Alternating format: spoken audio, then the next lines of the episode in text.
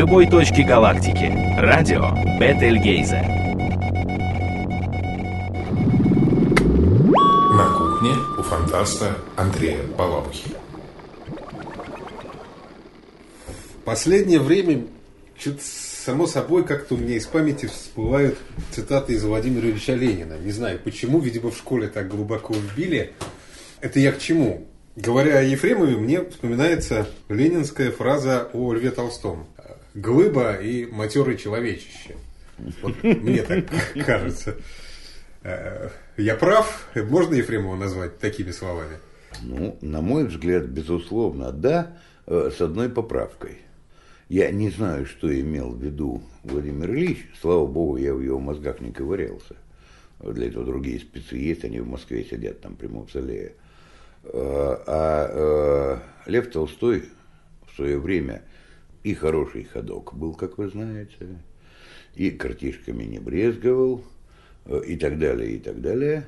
И если с этой, с этой поправкой, что они были оба при этом очень нормальные, живые люди с силами и слабостями, э, страстями и э, идеями, да, тогда да. И при этом они любили своих читателей поучать. Э, это поздний Толстой и, и поздний Ефремов. Но это, к сожалению, гораздо более старая история, и Толстой здесь не первый. Не был, первый.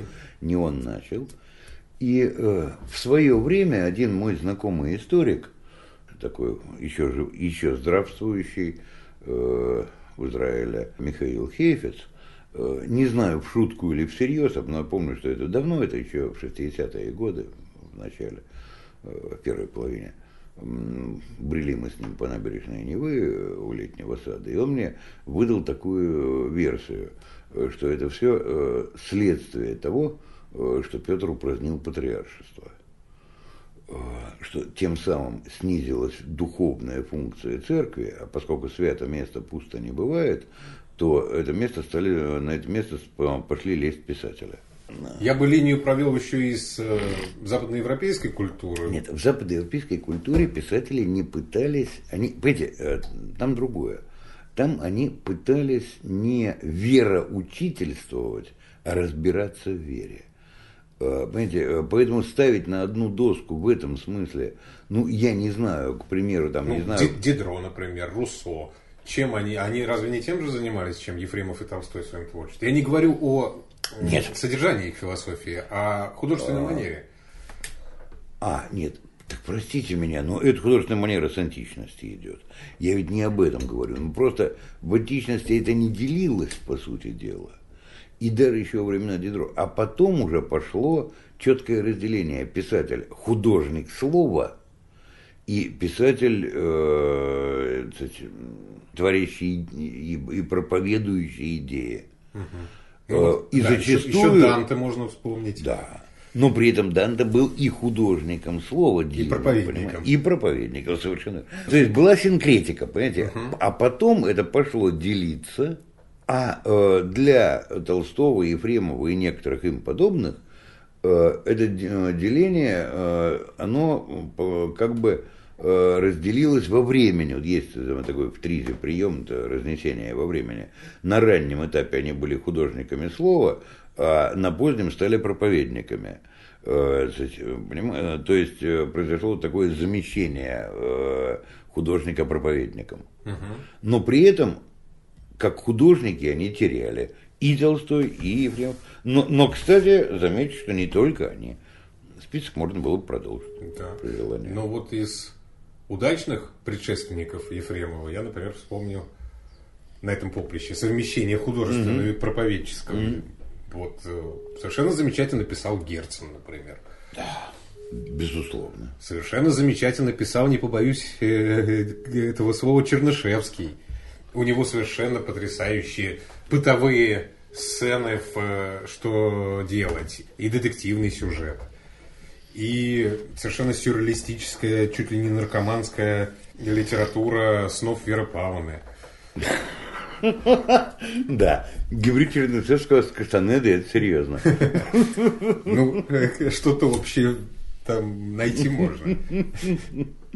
Еще кого-то можно вспомнить. Можно, можно. Да это не важно, действительно, но можно, можно. И это, это, к сожалению, продолжается. Э, и более того, понимаете, вот это, это все, вот им, именно эта ситуация, вот о которой говорил Миша Хейфиц, э, привела к появлению пресловутого тезиса «поэт в России больше, чем поэт». Понимаете, э, причем имеется в виду не только стихотворец, а вообще литератор. Мы все время пытаемся забыть о своем месте. Кстати, вот сейчас литература вернулась на свое законное место, и слава богу, э, слава богу, сейчас проповедников в литературе стало меньше, к счастью. А, сейчас у меня точной цитаты под рукой нет, mm? но Борис Натанович Стругацкий писал как-то о том, какое впечатление на них произвела туманность Андромеды. А, он показал нам, тогда еще щенкам, какой должна быть советская фантастика, а заодно показал всем этим Немцовым и... Э, ну да, Охотниковым и так далее. Да-да-да. Как надо писать и посрамил их. Такой ну, смысл. Ну, все правильно, так оно и было. Э, что из себя представлял тогда весь этот фон? Фон был жалостный. Фон того времени это, ну кто? Ну, действительно, Немцов. Ну, о нем вообще говорить неохота. Э, охотников. Слабенький писатель с одним блистательным рассказом. Вот если бы мне довелось когда-нибудь составлять антологию, скажем, э, лучших фантастических рассказов русских 20 века, и, как ни смешно, один бы его рассказ я взял. Но в целом Охотников, конечно, очень слабый писатель.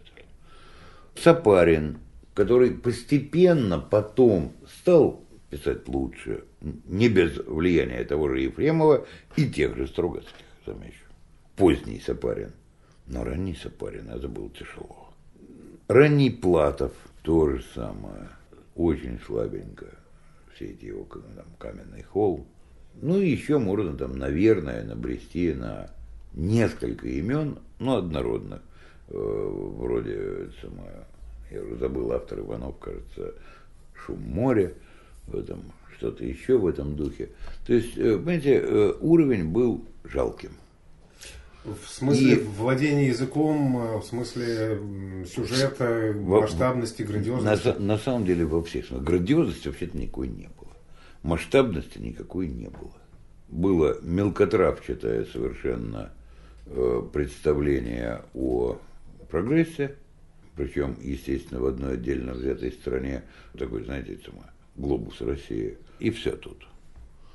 Э, потом некоторые из них стали развиваться, как Сапарин, а некоторые не стали, как, как Немцов. Так что оценка Стругацкого абсолютно права. Из этого бледного и, в общем-то, знаете, вот, э, вроде там, пещерной растительности, э, бледной, там, лишенной хлорофила, и вдруг из нее вырастает могучее древо, а это Ефремов. Другое дело, что его явление было не незаметным. Вот когда он в 40, не помню, каком там, третьем году... Вы имеете в виду встречу с Толстым? Когда вот он эм, первые рассказы писал, там, лежа в госпитале, угу. и вот действительно после этого была встреча с Толстым, и мне совершенно наплевать и на Толстого, и на встречу эту, но Толстой, который при всей спорности своей фигуры и бесспорности своего литературного дарования – начал разговор, это очень важный момент, действительно, пусть даже хрестоматийный, с вопроса, как вы сумели выработать такой совершенный холодный стиль. Он родился, Ефремов, с этим стилем. И этот стиль остался при нем до конца. Да, он до конца остался холодным стилем, и сначала и до конца был совершенным, хотя в нем произошел очень большой перелом однажды – вернее, дважды, простите, дважды произошел перелом в этом стиле, но тем не менее это как бы, ну вот узлы на стволе, понимаете, все равно один ствол, но вот какие-то изменения направления роста. Потому что ранние рассказы о необыкновенном, они дают одну линию, и эта линия потом, кстати, с перерывом, вот почему я говорю, тут некое такое странное ветвление, тут простой геометрии не обойдешься. Эта линия потом завершилась в лезвии бритвы. Нашла свое окончательное формирование. Хотя, если вспомнить, ну, скажем так, легендарную историю создания лезвия бритвы, э, говорю легендарную, потому что доказательств не имею, кроме устных рассказов, но рассказ был такой. Э, рассказывал это Владимир Иванович Дмитриевский, один из моих старших коллег и один из первых биографов Ефремова, вот они с Брандисом написали книжку через годы времени, через, через горы времени. Так вот, что Ефремов где-то там в 61 втором году, я не помню, прислал э, в журнал «Нева», где тогда отделом публицистики заведовал как раз, или ответственным секретарем, нет, ответственным секретарем был Владимир Иванович Дмитриевский, э, прислал э, пачку своих эссе на самые разные темы. Причем пачка была такая, знаете, в четыре пальца. Дмитриевский все это проштудировал, все было замечательно, все было невероятно интересно, но можно было опубликовать одно эссе, но можно было два. Ну, может быть, за пару лет три. Но нельзя же это в каждом номере давать эссе на протяжении трех лет. И э, не знал, что делать, и вообще как, ответить, как Ефремову ответить. И обижать отказом нельзя, и к тому моменту это вообще был автор звездный, топ-автор – теперь говорят, такого тереть нельзя, помимо всего прочего, даже с журналистской точки зрения. И тут вдруг он сообразил, позвонил Ефремову и сказал, значит, по его словам было это так, что он сказал, говорит, слушай, Ваня, вот эссе великолепные, но сейчас ну, не пойдут, нужен роман. Что Ефремов ответил своим вот таким чуть заикающимся этим голосом, что говорит, ну, у меня нет романа. И э, Матвеевский сказал, слушай, меня тут стенила мысль. Что если взять, вот твои неопубликованные рассказы, такие как «Корона Искандера», «Эллинский секрет», он позже вышел, опубликованные, вспомнить такие, как э, там э, «Встреча с Тускаророй», как э, «Обсерватория Нуры Дэш», объединить их, сплести и вот рассуропить все эти эссе. Получится великолепный роман. Ефремов где-то с неделю думал, потом прислал письмо, будет роман. И действительно, где-то чуть ли не через полгода первый журнальный вариант лег на стол Дмитриевского и был опубликован в Неве действительно. Он отличается от более позднего книжного издания, то было более уже доработанным и хорошо продуманным, а здесь-то явно, в общем, сказать, черновой вариант. Концы с концами еще не сходились. Где-то да. Но вот это завершение, причем блестящее завершение вот, линии рассказов о необыкновенном. Но была вторая линия. Это линия, родившаяся с пришествием Баурджеда на Круя и Кумена и завершившаяся Таи Софинской. И была третья линия, это линия, рожденная в звездных кораблях, нашедшая следующей уже вот вершиной стала Дома на Синдромеды, потом Кор Серпентис, Час Быка. И вот это вот три линии, вот такой вот три, э, трезубец, очень странный – такое вот э, самое, древо, вот, вот три ствола, растущие из одного корня. Да, между, да, со, вот так, между собой пере... Да, при этом переплетающиеся, сросшимися ветками. Для меня, верно. для меня в произведении «Час быка» очень много выросло из того, о чем говорилось в «Лезвии бритвы». Так это естественно, Алексей, конечно. Прежде всего, по той простой причине, совершенно азбучный, тут я не буду себя выдавать за мыслителя великого, что любой писатель, он все вытаскивает только из самого себя, понимаете, как паутину из брюшка. Вот у него есть некий комплекс идей, он с ними живет. Да, этот комплекс может немножко разрастаться или сжиматься в разные времена – но все равно это его идея. Так они будут и здесь, и там, только по-разному повернутые, по-разному рассмотренные. А про лезвие бритвы в прошлом году еду я в метро. Заходит девочка лет, ну, 12, наверное, не mm-hmm. больше. Mm-hmm. У нее в руках потертый том из библиотеки явно, не, mm-hmm. не из своей, а скорее mm-hmm. всего из школьной. Э, лезвие бритвы. Она вошла, ехала несколько остановок. Она, не, не отрываясь от книги, проглатывала ее. Я не знаю, какие места. Детективные, эротические или э, места о воздействии наркотиков. Ну, с эротическими там сложно. Не знаю, но... что ее там так увлекло, но девочка из нынешнего поколения, из нынешнего мира Ее эта книга увлекла. Простите, а я могу к этому добавить, с вашего позволения. Я, к сожалению, человек непристойно любопытный. Э, в молодости я заглядывался на женские ножки, а сейчас к этому добавил еще одну особенность. Э, Мне всегда интересно, что у людей в читалках. И когда я в метро или в автобусе или в троллейбусе еду, я всегда кашу глаз, а чего это там? Ну, там все что угодно бывает. Но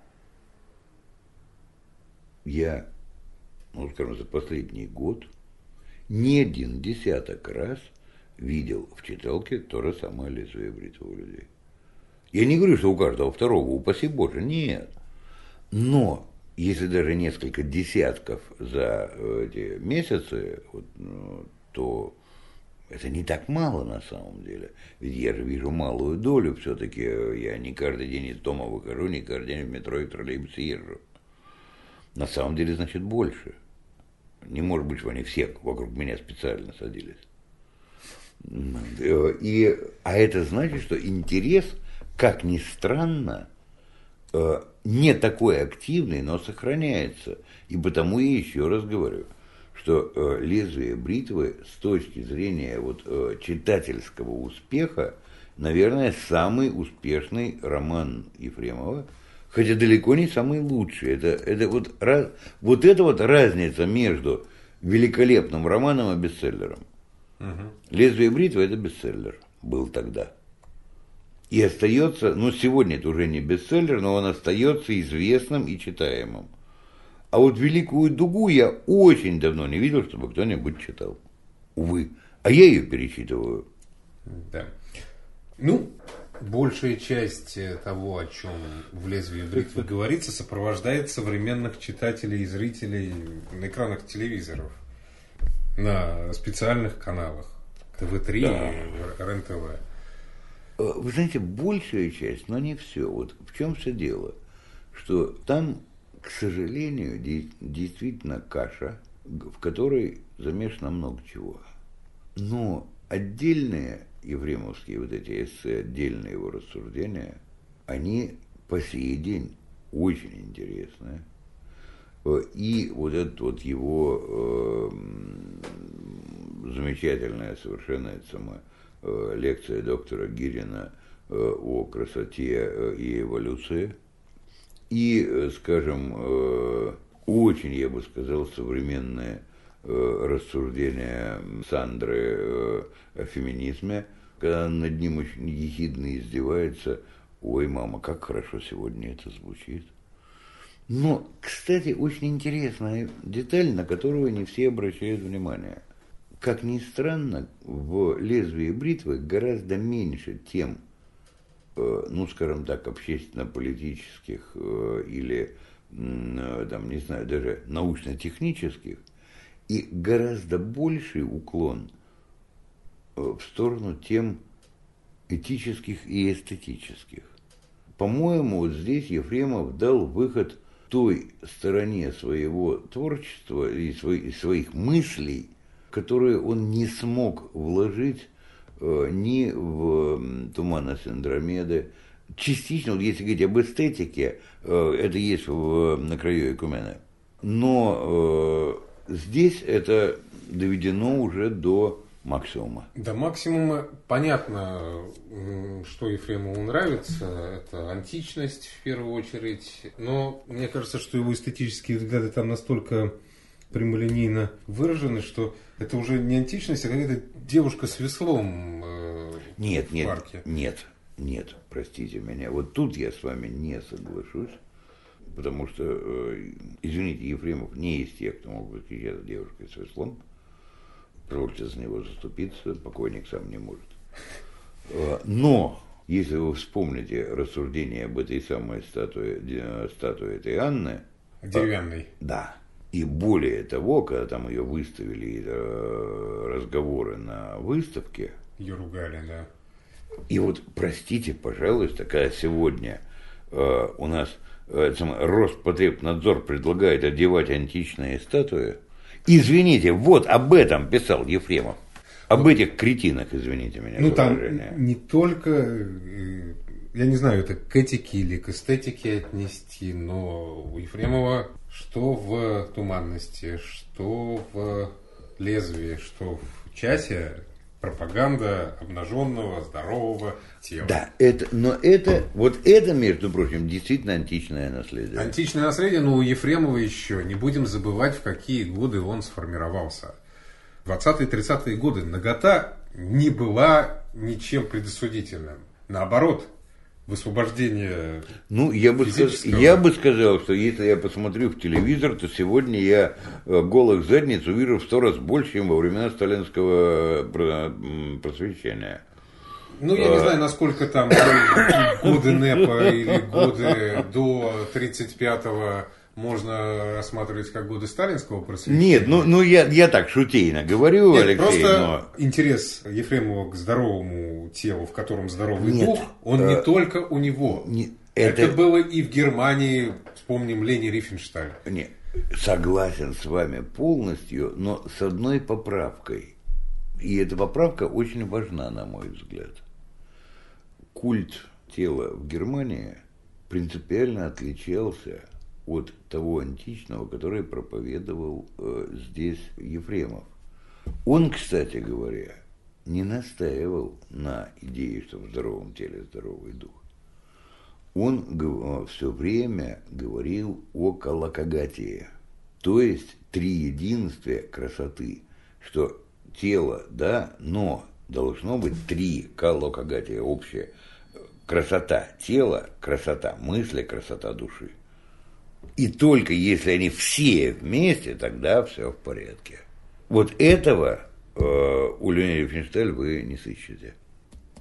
Ефремов все время пытался подчеркнуть не вот эту самую сексплуатацию, не сексуальное начало, а красоту.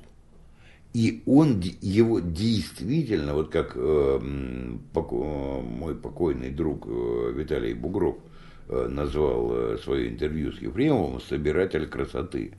Вот для него важна была идея красоты, идея прекрасного.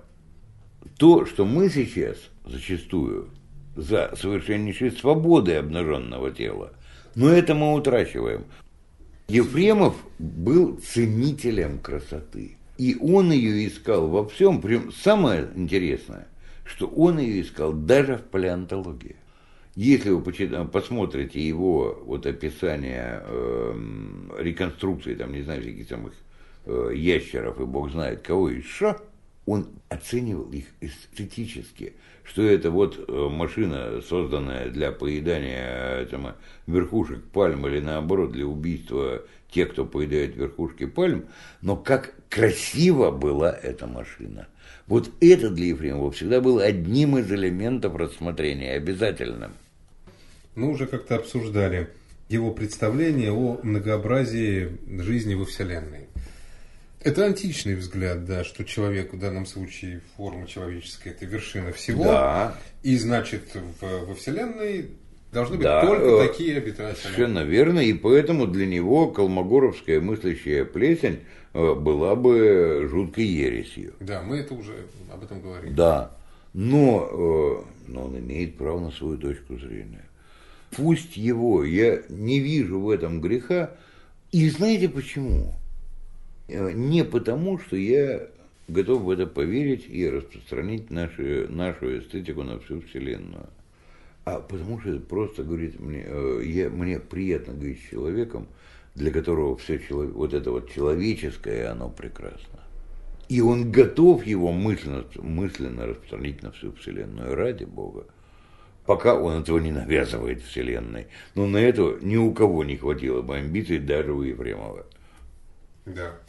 А я вернусь к тому, что таким ошеломляющим угу. и, и неожиданным стало появление туманности да. Андромеды.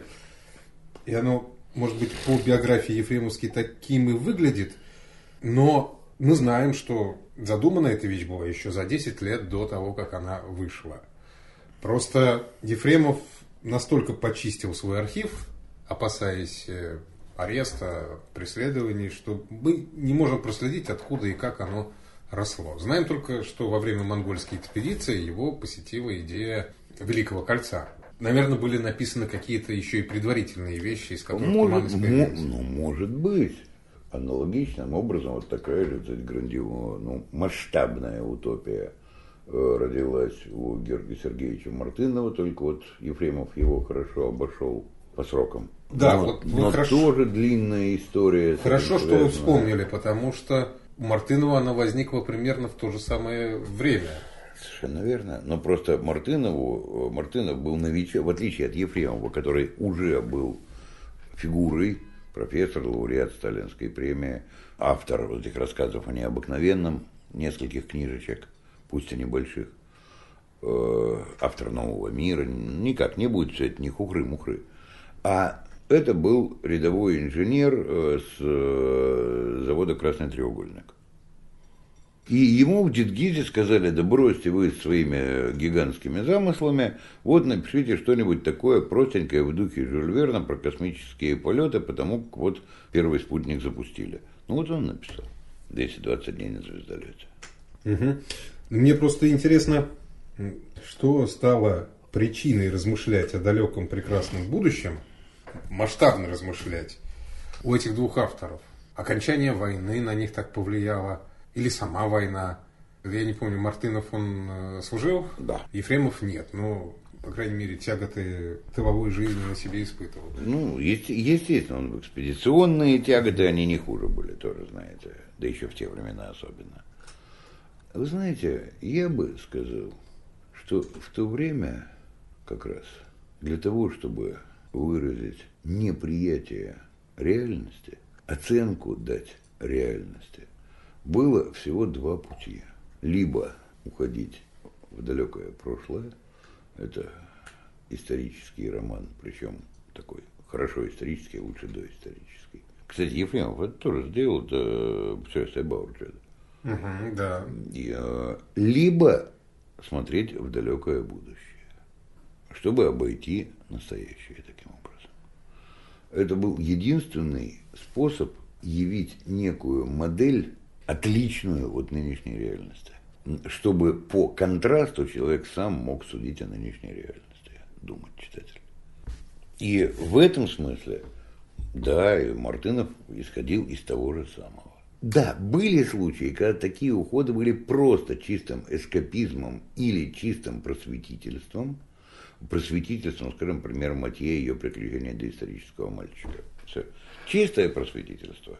Э, Были вещи чисто эскапистские, когда этот уход просто был уходом от реальности, а не э, зеркалом реальности, да, э, каким-то вот кривым таким вот зеркалом, в котором что-то виднее делается.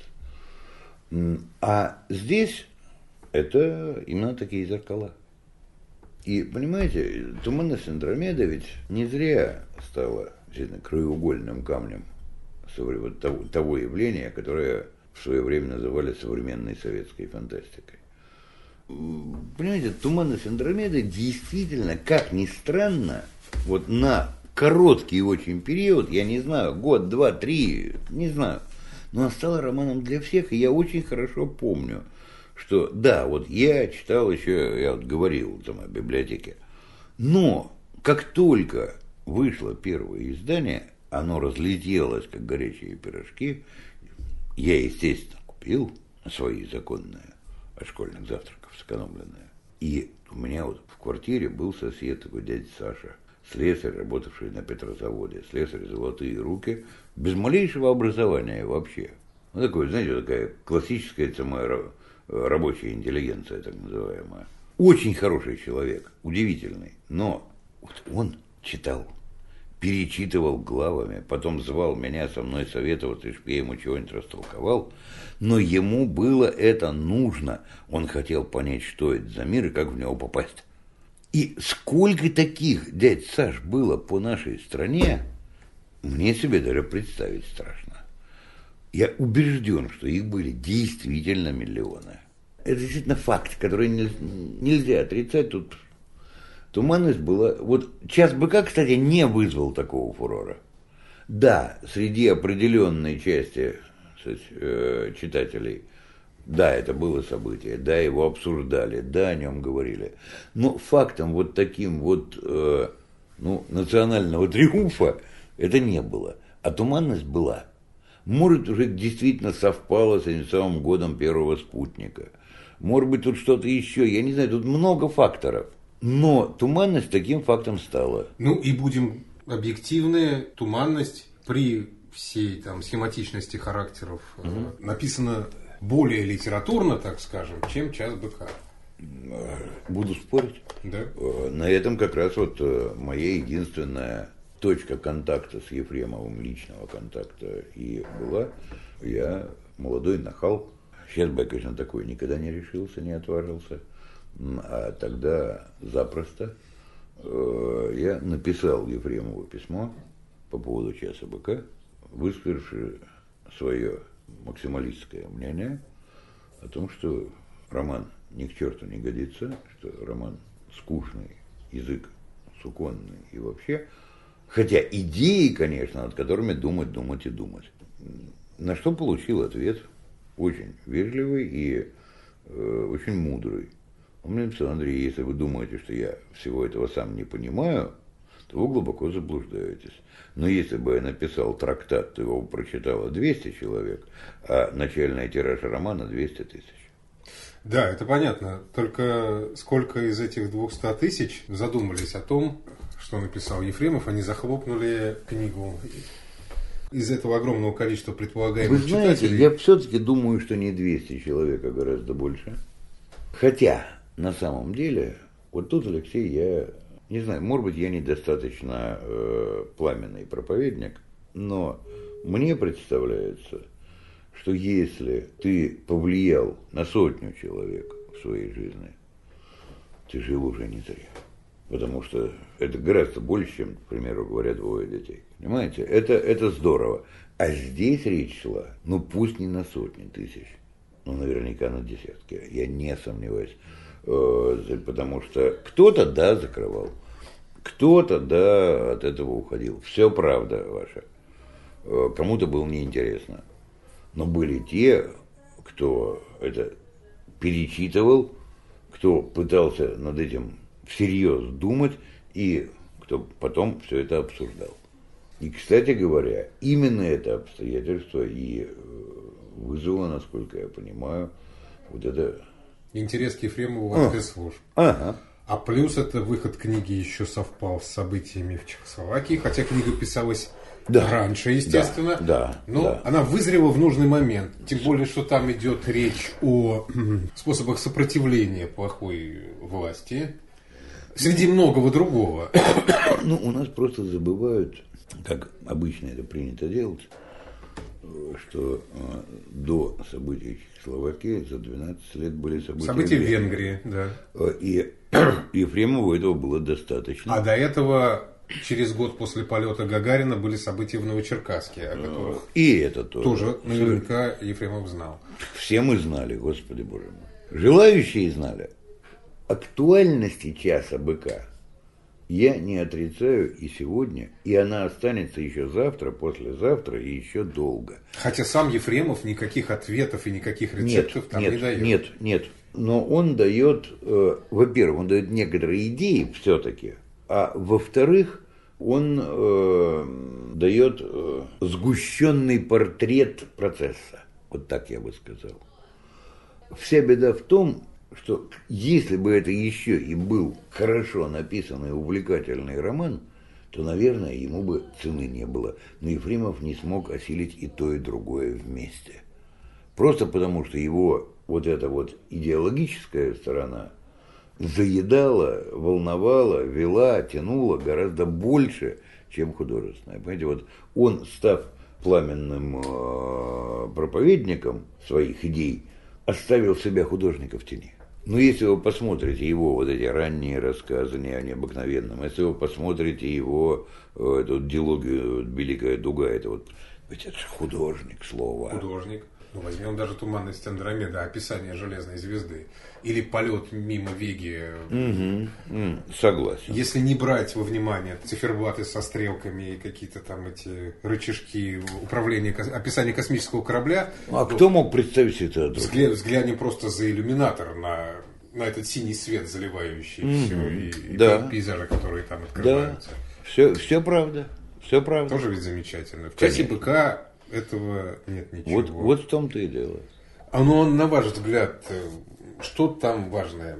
Вот, э, когда я беседовал недавно с Антоном Первушиным, он мне сказал, что это произведение вообще о том, как славные, замечательные люди становятся фашистами.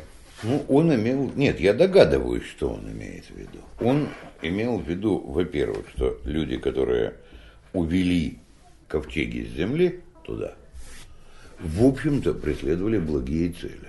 И были в каком-то смысле людьми замечательными. Они вовсе не для того улетали, чтобы устроить там плохое общество.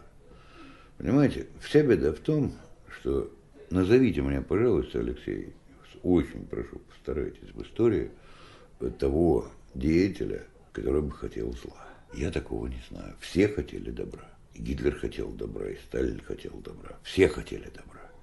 Александр Македонский хотел добра. Получалось по-разному, чаще зло. Здесь получилось то же самое.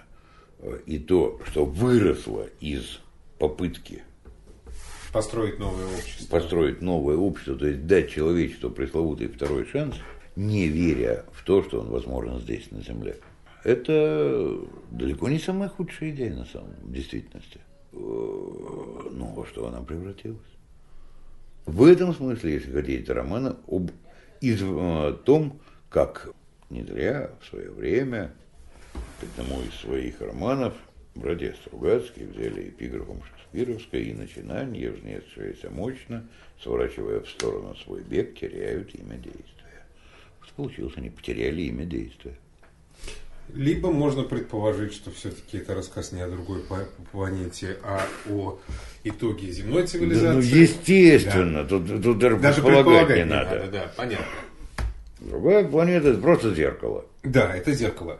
А, Но то, что Ефремов противопоставляет этому миру Торманса или Торманса, я не знаю, где Я тоже, не, я тоже не Вроде знаю. как это от французского слова, поэтому, наверное, на последний слог. Пусть будет так. То, что Ефремов противопоставляет, оно не выглядит убедительным. А я вам объясню почему. Ни одна утопия в мировой истории не выглядела убедительнее даже посредственных антиутопий. Любая антиутопия выглядит убедительнее. Вот в чем весь фокус. И прошу прощения, в смысле вот этой убедительности э, и туманность Андромеды сильно проигрывает часу быка. Просто э, вот за туманностью Андромеды было одно очень важное. Помимо вот этих вот э, картин, о которых вы говорили, действительно впечатляющих, и помимо занудных, в общем-то, лекций, э, за этим всем чувствовалось еще одно.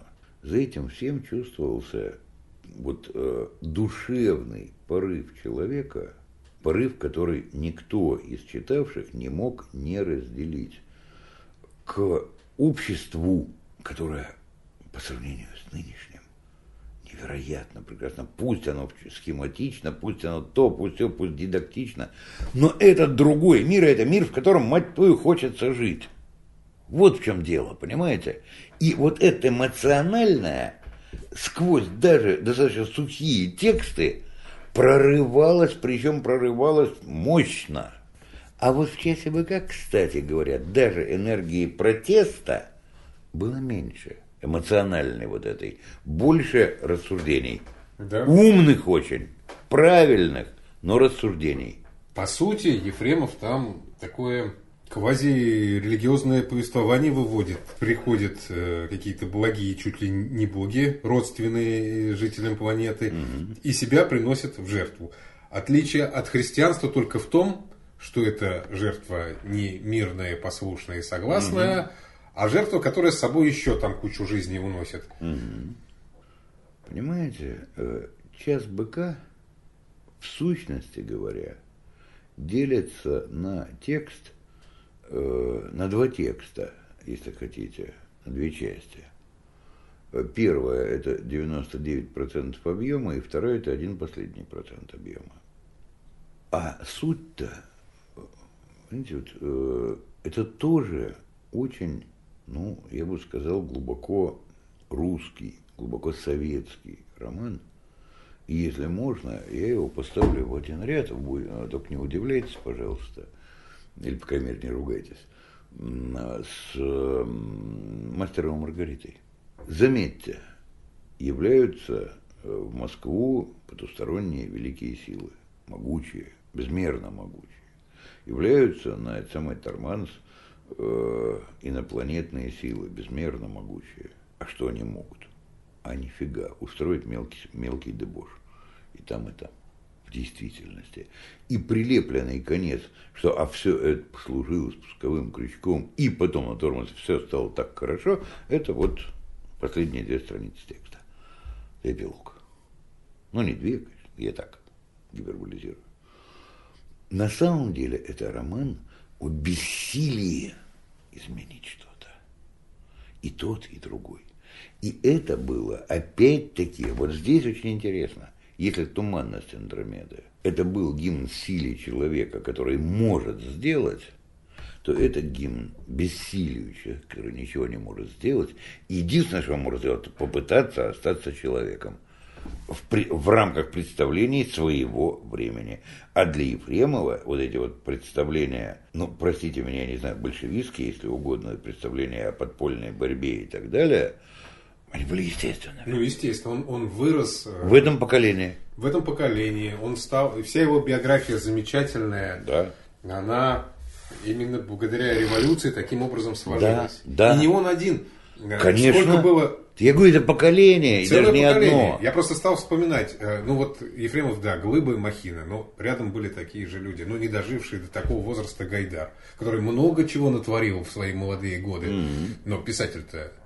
Талантливый. Сколько таких людей пришло тогда в искусство, в литературу, в науку? Так, а... а я что, спорить буду? Нет, я не призываю вас спорить, я просто говорю, что Ефремов творила биография страны, как да, это, как, как это и эпохи своей, да, да, никуда не денешься.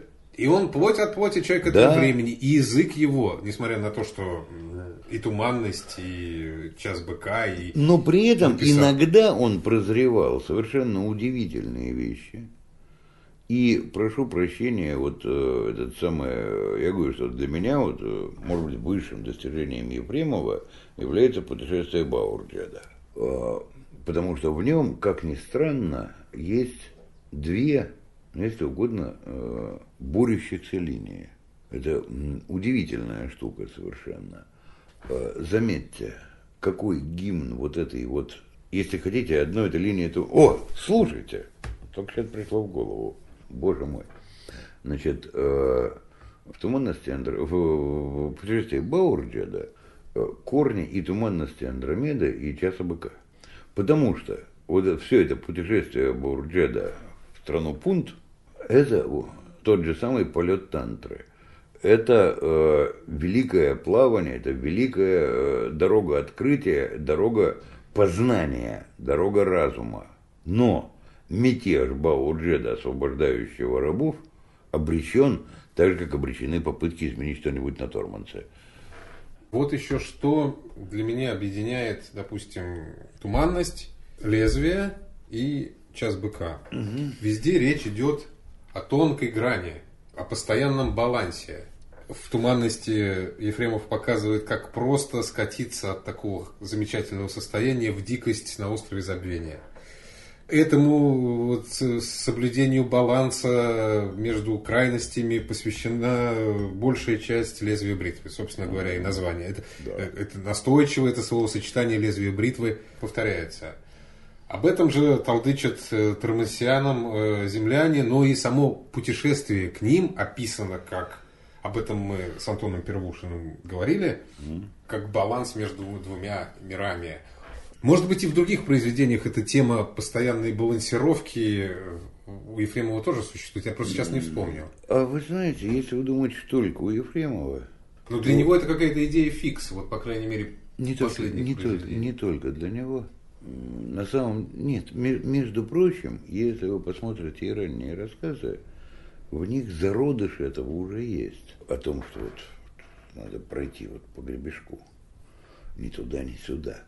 Но, как э, писал мой добрый друг поэт Вася Бетаке, в прошлом питерский, ныне парижский, он, правда, писал применительно к поэзии, э, на поэте поэзии между двух полюсов, два болота, Два вот для детей, для отцов.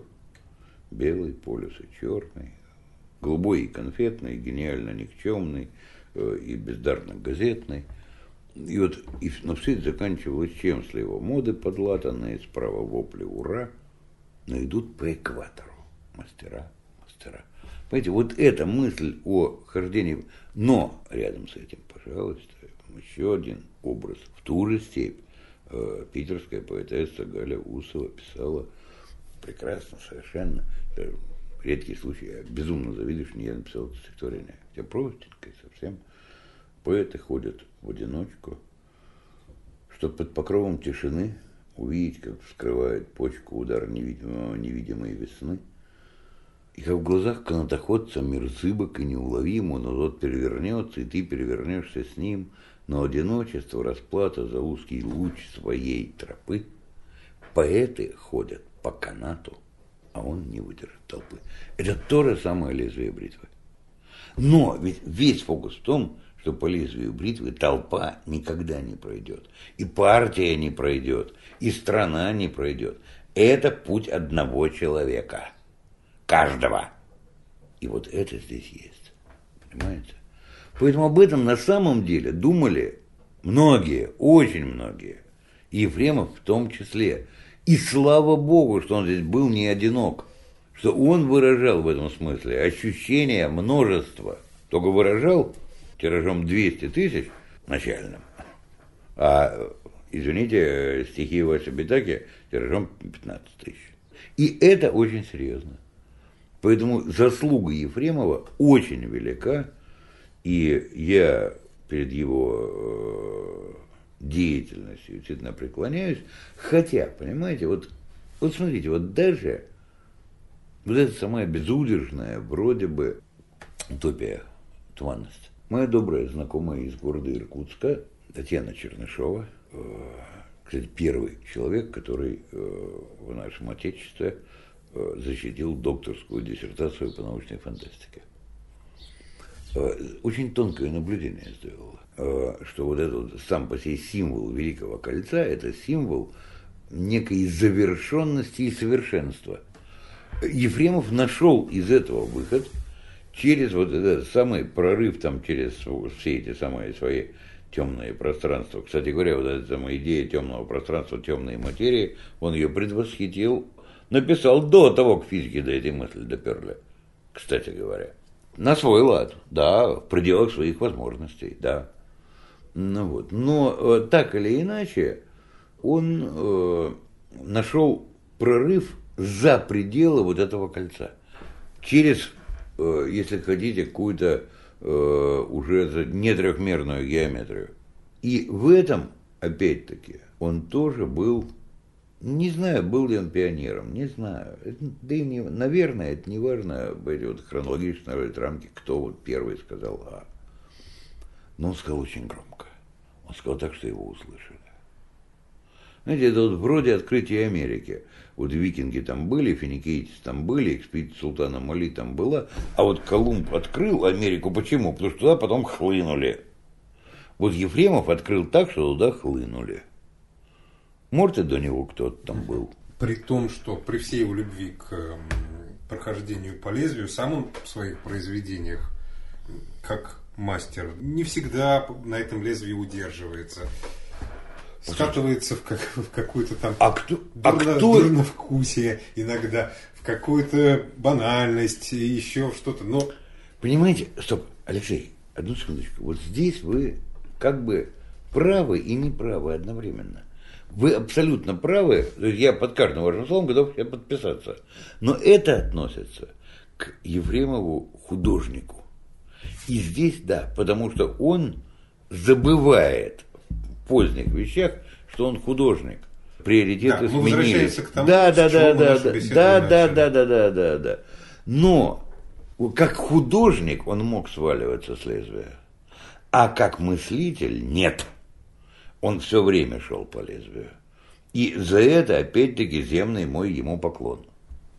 Ну, я думаю, что на этом мы нашу беседу закончим.